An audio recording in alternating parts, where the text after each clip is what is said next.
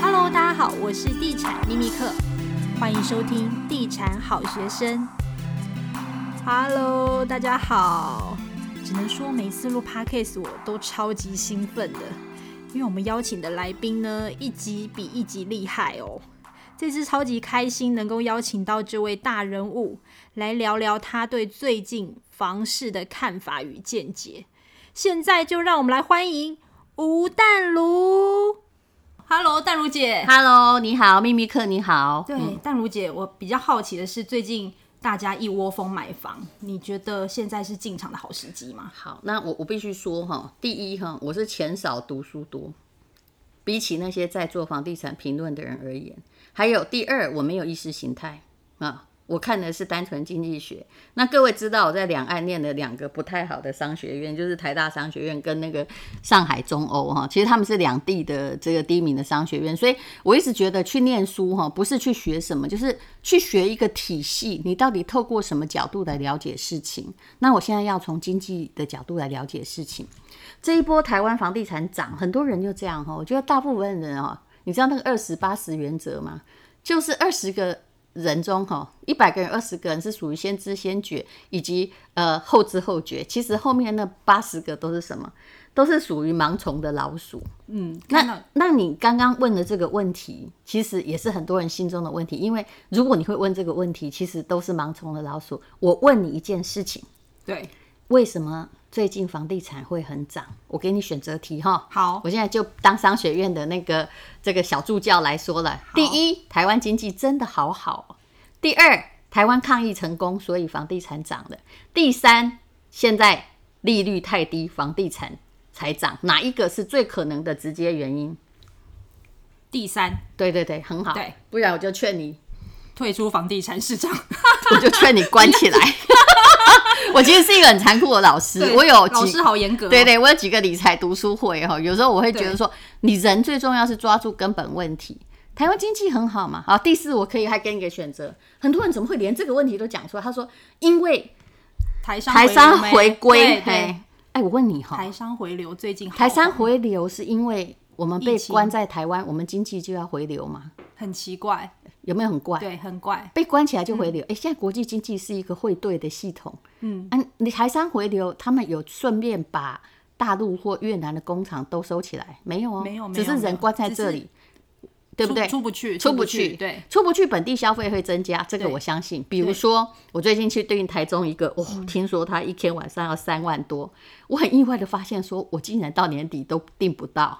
好不容易才 K 到的一间，嗯，也就是说，的确高消费人群他在这里本地消费，但那是观光消费，对，有必要回流到来买房地产吗？最近听多很多豪宅，好像都蛮多台商，但是你的豪宅是台北的豪宅还是台南的豪宅来的？我问你，台北的豪宅市场是不是并没有真正的动？最近？有听说有动，但是也有没有动，不多嘛，对，对不对？没有大幅涨啊。你看地保当指标或文华苑啊，我都知道他们差不多多少钱。嗯。但是台南的豪宅，因为相对那里有就业人口，目前很多台积电或什么，因为他们是高收入人群，而相对之下，他们的豪宅其实顶多二三十万一平，嗯，对不对？对台北人而言，这是。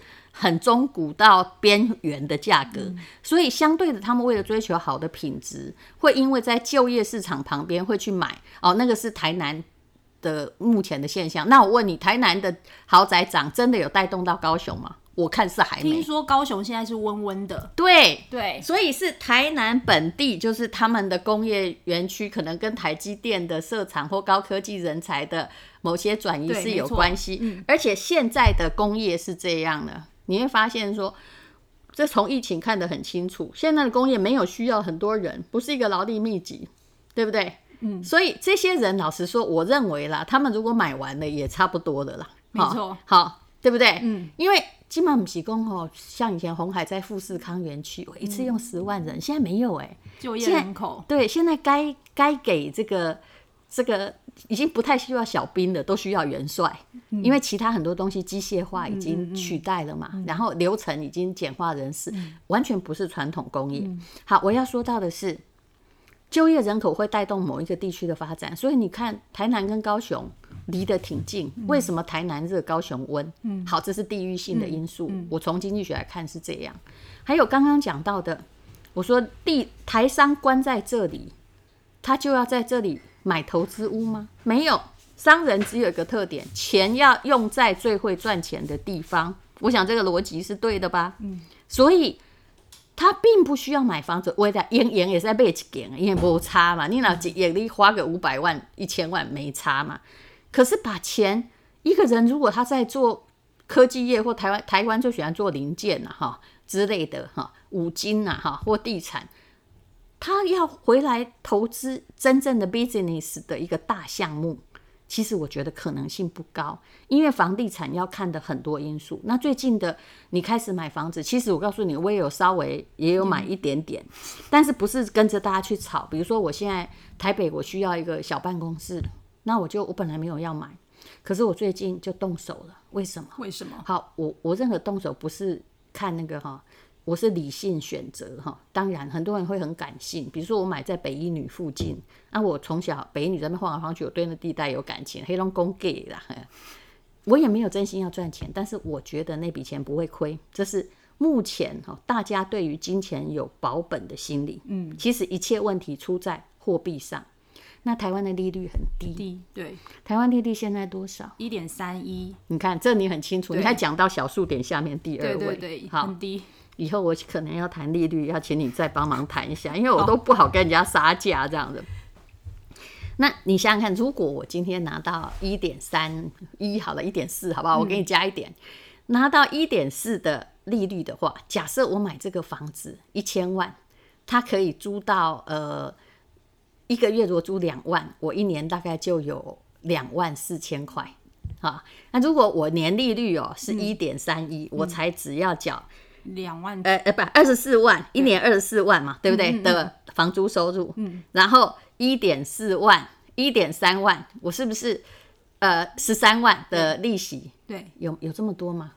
一点三趴，如果一千万啊，对，有十三趴的利息，那我是不是还倒赚十一万？嗯，你是用这样的概念去，我大家所有的人都是用这样概念，所以以前哦，台北市的套房一间投报率真的不到两趴，都没人买。嗯，哎、欸，最近为什么还有人买？因为阿伯锦可能被送，就是钱太多，是台湾人钱太多吗？不，不是钱太多，全世界钱太多。嗯、我刚刚有跟你说，你去 Google 一下。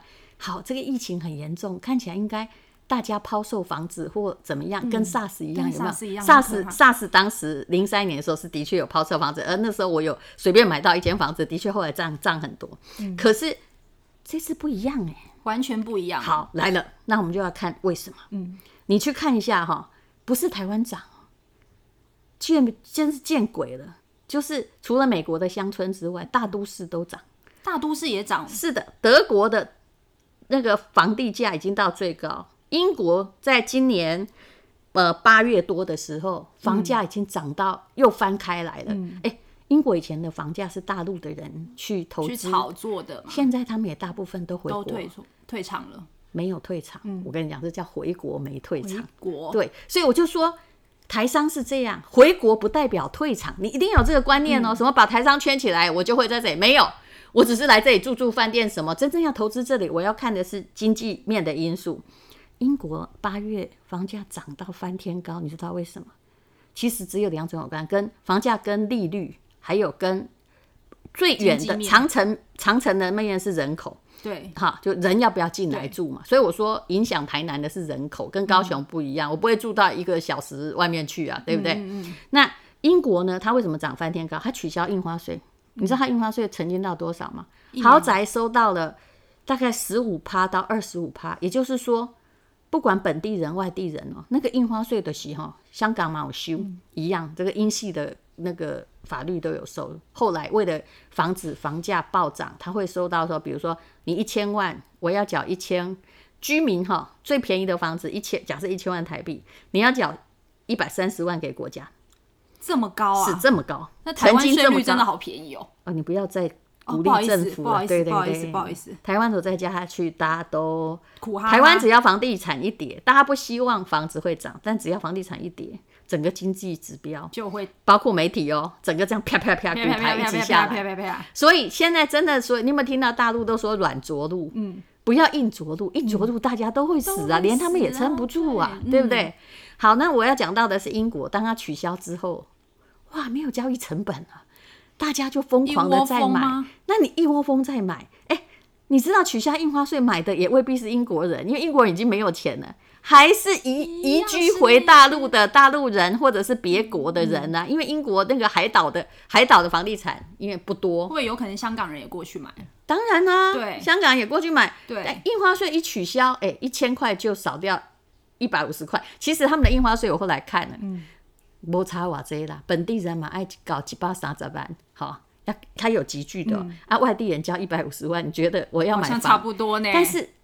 硬加上去的那个钱，嗯，再下后来的交易成本等于是消失掉了，嗯、对不对？我不能算，我一一间本来买一千万，嗯、然后我交了一千一百五十万，我不能再下一次说不好意思、喔，我这个房子一千一百五十万买的，嗯、那个是消失掉的，嗯、对不对？沉没成本，嗯、所以就是大家发现一取消之后要命啊，嗯、疫情竟然把英国房子推销到推到最高价，我们算是一点点微薄而已，其实也没有涨。以台北跟最高期间而言，台北没涨，台北没涨，而且现在你杀价的幅度还是可以蛮高的，这是我所看到的。嗯，呃，我其实就把人家杀蛮多的，我必须这样讲。大吗？也没有很大，就是我觉得我用实价的登录的左右在杀嘛，嗯、就你不要吃亏，我也不想，就是我觉得任何的交易要建筑在两个人公平的上面。好，钱太多，那钱为什么多？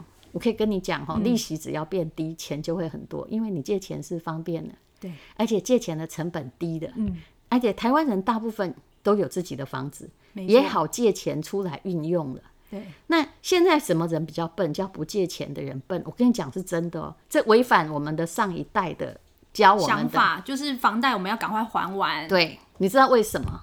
如果没还呢？我老实告诉你，我几乎不还本金，因为钱会变薄。你不还本金，所以你都还利息。对，我尽量还利息。如果你要我还本金的话，这样子后面不是压力很大吗？我们都有这个观念。你看我的脸，现在压力很大吗？你看起来气色很好。我跟你讲，你要把钱不当钱，你就不会压力。为什么不会压力很大？你心里老早记着，你有假设一千万，你记着你有一千万的负债。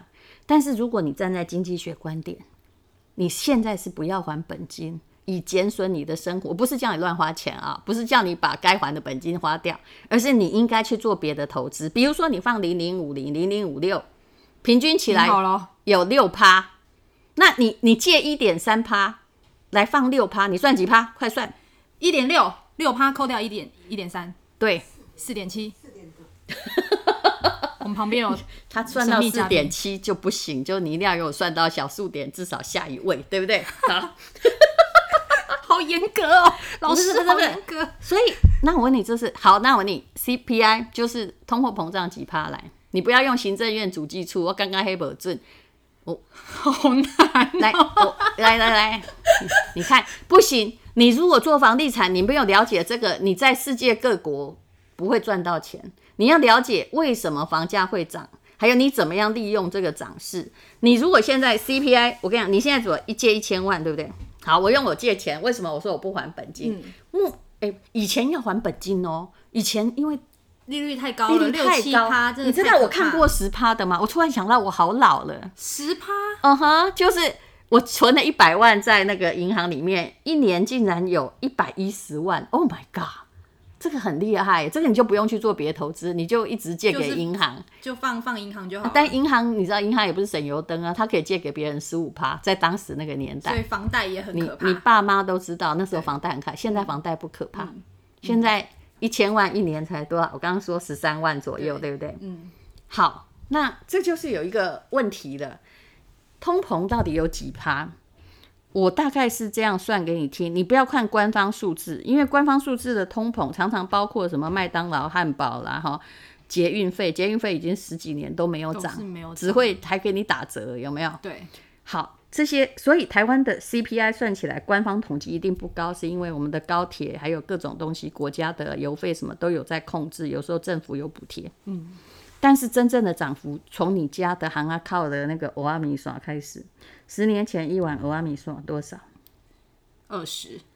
我说你真的还假的？你有没有确切数据？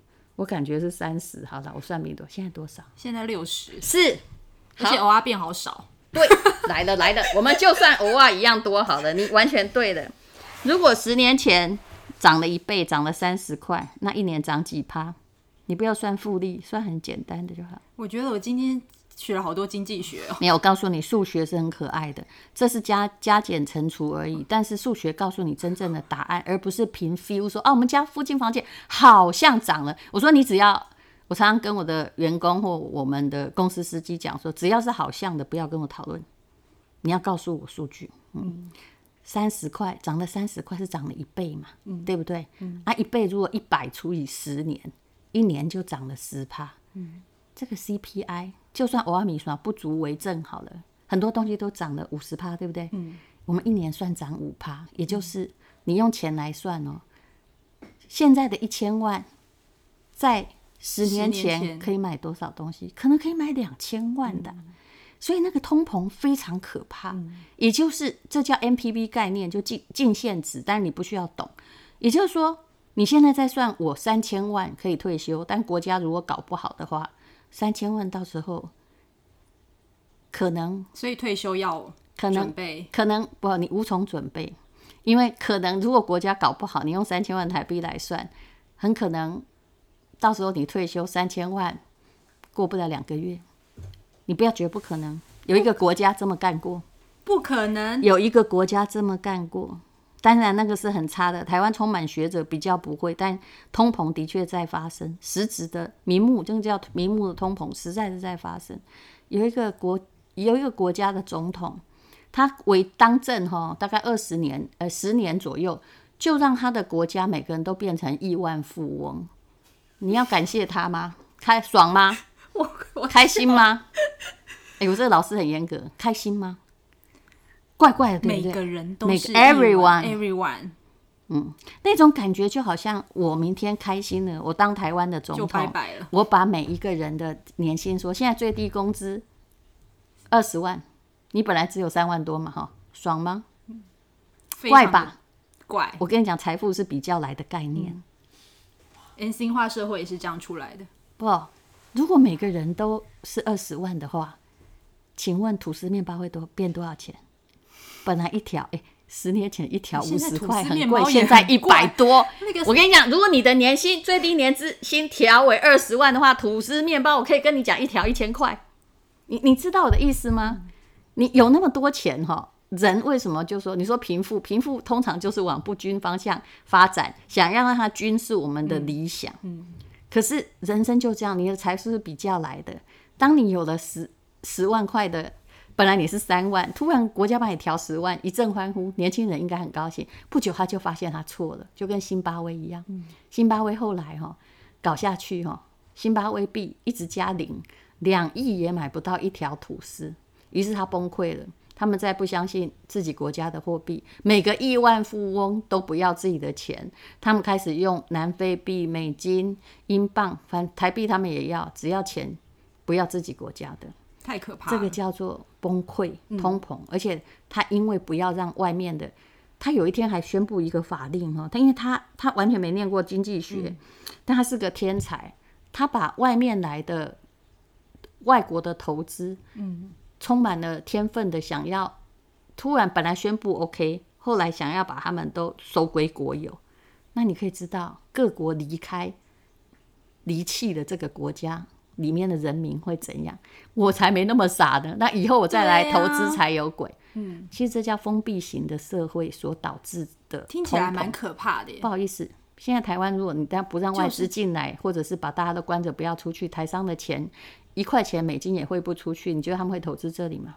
嗯，其实状况会变得很类似。还好，我说台湾有经济学家，有贤明的经济学家。很多人说，因为物价通膨，所以要。进房地产比较保值，是的，为什么？对，因为一千万，你如果现在放定存，你要你不有听过一句话，不到一趴，傻瓜都是把钱哈拿去给这个还会复利，拿去给银行，对不对？然后借人家去买房子赚钱，对啊，因为你现在如果放着一千万，我认为啦，实质的通膨就是说，你的购买力每年，今年可能本来一千万，第二年剩下九百，第三年剩下八百，你的钱看起来涨的叫做一千万，可是你是起尿气嘎爆的，那只老鼠你还看不见，它是隐形的，嗯，所以你有发现？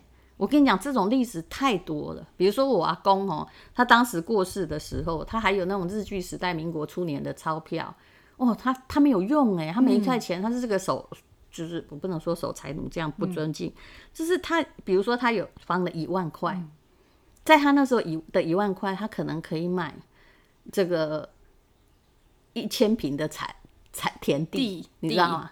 但是他放在他的衣柜里，后来拿出来。嗯，大概你只能卖到古币店去 啊，然后变古董，就算就算变成一万块的话，很多这种例子啦。嗯、也就是你只要留住货币哈，你留三十年看看，你要记住，你现在开始把它买起来啊，买一万起来，说现在一万大概可以买什么？过了三十年，你去挖它，一万，假设那个货币还能用的话，你可能哎、欸，一万怎么买不了一条吐司？嗯，对不对？所以。你对钱的概念要有时代性。嗯，为什么现在大家买房子，的确就是为了要抗通膨。而为什么通膨很可怕？因为我问你，台币跟着谁？美金嘛。美金。那很多人就跟我说台币涨很多，我说不好意思哈，现在最近不是有一阵子不是台币涨很多，是东南亚各国的货币全部都涨很 多。对，只有美金。我跟你讲，不要只看台币嘛，美金只要一跌，其他都涨，不是吗？大家都说现在台币是强势货币，Excuse me，哎，强势货币的确，因为它现在增值啊，对啊，对不对？那可是你万一一个搞不好，如果只要下一定命一段命令，台湾就会变辛巴威嘛？我很会下啊，就是每个人最低工资就二十万来。你我可以跟你讲几天会垮台，我可以跟你讲第二天全台垮台，你的高兴不会超过，不会超过三个小时，你就会发现，哎、欸，怎么外面都在抢东西？对，只是淡如姐最近房市这么热，就是因为钱你。你觉得现在是进场的时机吗？我好，现在有一个最大问题，对，看你有多少钱。我我永远讲实话，你有多少钱，你还得起吗？现在大家容易还得起，但是还得起需要有什么现金流？你有 frequent 的收入可以还得起你的，我不要说本金哦，就是贷款的利息嘛。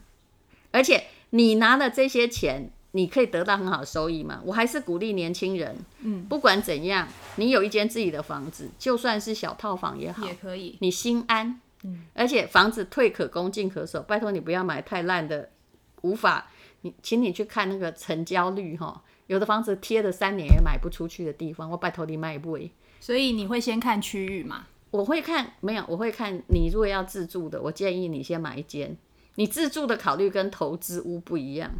那现在买投资屋，我是劝你不要投资。不对，看你有多少钱。看你如果我问你，你现在如果月收入只有五万，我叫你买投资屋干嘛？可是如果你放着闲钱五千万，我还是觉得 那没有五千 万。是是是，所以。很多人都错了，理财要看你现在拥有多少鸡蛋吧，嗯，对不对？你如果连一只牛都没有，我不需要叫你去开牧场啊。所以最近很多年轻人一窝蜂，其实你也会劝他们不要这么不，不要看你爸会不会给你钱。但是如果没有富爸爸的话，你就得，那你就要看你的这个房子可以贷到多少款，这个。利息你付不付得起？你有没有办法说服银行？嗯，因为如果要连本金还，很沉重，很沉重。是你有没有办法说服银行，让你只还利息，不要还本金，但是有一定年限？对，可是淡如姐最长也只有五年呢。对，那第六年怎么办？换银行。这样可以跟大家这样讲吗？不，大家其实都这么做啊。不不，因为。我就说过了，你欠的钱，如果你现在放一千万，你每年会变九百、八百，没有这么多了，大概九百五、八百五趴，好不好？每年的那个暗暗的那个购买力会下降嘛？每年降五趴，五趴很少哦，对不对？就好像五趴的意思就是说，如果一个东西是五十块的话，它第二年才我按你算五十块，第二年才涨到五十二点五哦。我跟你讲，很少涨这么少的。嗯，我算五趴嘛，那你。你在那个你的一千万每年就少五十万。我问你，你现在贷款房子，你一千万，你不要把钱那个数字当得太，钱的数字其实它的里面隐含的意义是变动的。一千万，第二年你欠的钱会变多少？九百五。第三年你欠的钱会多少？九百。你就算不还本金，它也渐渐在减少。这就是经济学的本质啊，MPV 净现值的本质，这才是真正的概念。嗯嗯所以我没有反对。哎呦，我的猫怎么这现在很惊讶，还以为我在骂人哈？嗨，那个，所以你现在要去运用钱，那滚钱。与其你现在年轻人，你现在你不要去弄那个自己 K 不掉的债，除非你爸要帮你出。但但是，你你现在呢？现在买房子就算是自住的，也在抗通膨。嗯，那你尽量的，因为贷款利率很低，而且这个话很长了，但是我还是要告诉你，贷款利率哦，这个时代跟以前不不一样。不一样了。当一个国家人口红利已经进入死亡交叉点，我可以跟你讲，进入了。是的，是的，我们的利率永远不会涨，永远，我说的是 forever 不会涨。利率不会涨。从日本而言，它的利率最高就是一九九六，一一路下滑。美国而言，它的死亡交叉点在二零零五年。当然，美国是一个移民国家，它有新的移民进去，但是它的利率从那个时候开始有没有涨到零七年？有没有嘣嘣嘣嘣嘣嘣一路下滑？而且它不会涨，你知道为什么不会涨？政府欠的债太多了。如果利息给你涨哦，政府就破产了。对，政府欠的债不是不要还啊，嗯、对不对？所以。台湾的债也不少啊，而且台湾的债是政府一直在做建设，但是有些国家的债是还得起，因为有些国家，比如新加坡、挪威，它跟我台湾一样，它的 GDP 的大概百分之三十几在在这个就是国债，嗯，但是人家是借债去做基组合，自己国家有个基金在投资。嗯嗯新加坡 GDP 平均四万块钱，每一年有一万块是他们的投资带来的收益，嗯、所以他们年薪很高。很高啊！我们呢？我们借的那三十趴去哪里？你知道吗？去哪里了？我不知道，你不要问我，我又没有去选举。对，所以我们的债台哈，只是看起来三十趴多趴不严重，对不对？嗯、对，的确不严重，但是我们这属于还不起的。那。也就是说，在这种状况下，而且台湾现在人口老化，只要多一趴利息，商业就会被杀死几趴。这个可以算出联动的关系，绝对不会增加嘛，嗯、对不对？那会倒的商店现在也不少，也会更多。嗯、所以也就是说，我觉得年轻人最近最好的一点，请你要记住，你很不幸，因为你没有遇到我们这种五六年级。房价都好几看，咱们讲刷刷往上涨了啦。现在我们这种老人啊，五六十岁的老人，你常常看到或七十岁的啊，哎，他家最值钱都不是现金，现金很少，顶多几百万在养老哈，他节俭的用。他房子很值钱，而且很多贷款都还完了，但他不知道运用。对，因为运用也不对，他也不知道哪里可以赚，他不相信现代理财方法。但是年轻人，你现在失去了那个台湾钱烟脚木的时代，那怎么办呢？其实我们也不太可能有任何经济动能，而且现在是一个世，还是一个世界工厂。如果你这里成本太高，我们的劳资成本这么高，我就不可能在这里做任何雇佣大量劳工，不是吗？嗯嗯、你会发现这个疫情，劳工最多的企业衰该被戏呀，所有、啊、老板都不要员工啊，对不对？所以我说现在是不要兵嘛，嗯、他要那个会统帅，嗯、你以后率领的兵都是一群机器呀、啊。那么年轻人现在最大的利益是什么？你利率低，你不要永远想坏处，你要想好处，你要运用这个利率低的时代，所以你要有什么？我后来还回归儒家思想，你要有信用，银行你可不可以借得出钱来？嗯、当然，你爸的信用也很重要，因为我知道年轻人创业什么都是联动的啦，对不对？好，然后。你你要有，你把你的信用做好，你可以从银行借出钱来，你运用低利率时代的最好投资，其实你可以做得很好。然后我觉得你现在借钱没关系，因为我不认为利率真的不会再涨，你真的要放心。嗯，所以你的，而你借来那个本金一千万，每年变，它不会变成零了，它大概是这样，我算给你听。你今天年借了一千万，对不对？明年你的一千万只等于现在的九百五，就算你都不含本金，再来就是九百。然后再来慢慢会减少一点啊，八百六啊，八百二，你知道，就是它会像那个等慢慢的对，慢那个这个等减级数，但是慢慢慢慢慢的减，而且每次减的减幅会少一点，因为它不会变零嘛。嗯嗯、可是台湾会不会变零利率时代？我觉得也有可能。你但是你要了解零利时利时代哈，就像日本，你借钱也还是要还是要付、啊。零利率是指那个银行跟中央之间的拆账，跟你消费者借的钱没有，嗯、你不会变零嘛？嗯、不可能到处借钱的话，那我告诉你，你马上变辛巴威。辛巴威概念可以说明很多事情。嗯，所以现在你身为一个年轻人，最好的就是你有低利率的事。如果你真的要成家，我也觉得说不要太。你不要每天跑去地堡哈，睡在那里没有用的，你还是买不起，对不对？你你你买一个比较蛋白的区，老一点的房子，自己呢漆一漆，定一定，先让自己的心安顿起来，你有个家，然后再用你的家当成理财工具。真正有钱，我觉得你不一定要还，只要你能够创造比房贷更高的收益，我建议你不要还。好，这是。我自己一个人的经济学的见解，那没有鼓励大家做任何事情，但是我也不管别的专家做什么。可是我真的觉得有些专家真的，他只是替某一个市的、的的啊，他已经比如说有人鼓吹高雄，已经鼓吹几十年啊，把人家带到了一个高峰进去，人家也没赚钱哈、嗯。我说谁你都不要研究。然后有些人呢是专门一心，如果你心里有意识形态，我就是要打房。嗯、你看房地产永远不客观。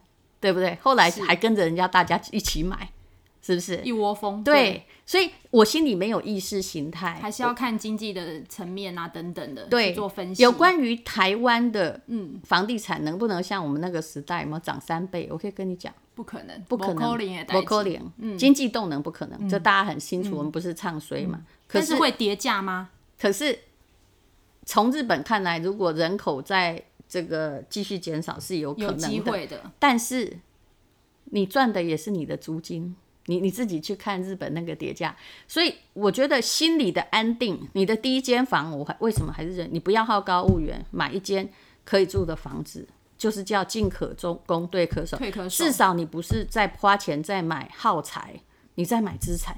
没错，对。虽然有人说把房子也算是耗材，但是我觉得。那还是一个资产，因为它可以借出来，不然怎么样？每天上酒吧嘛，对不对？买三 C 吗？啊、还有买三 C，三 C 是一个最好笑的耗材。他第一个买的永远比 iPhone 十二又要出来了。对，而且 iPhone 我，我跟你讲，当时排的最疯狂的是 iPhone 六，有没有？啊，排到满山满谷。现在你一只 iPhone 六，你要卖多少钱？三千块可能没人要收。所以你。你不要去买一直会贬值的东西，至少你要买到贬值比较慢的，的或者是保值，我只是说 贬值比较慢的东西，然后不是说一买来就总比买名牌包好啊，对不对？所以我觉得没有该不该买，从来没有这件事，只有说你有多少钱可以买。那现在呢是借款买房子，买一个适合你还还得起利息的房子，是不是一个人生中的好决定？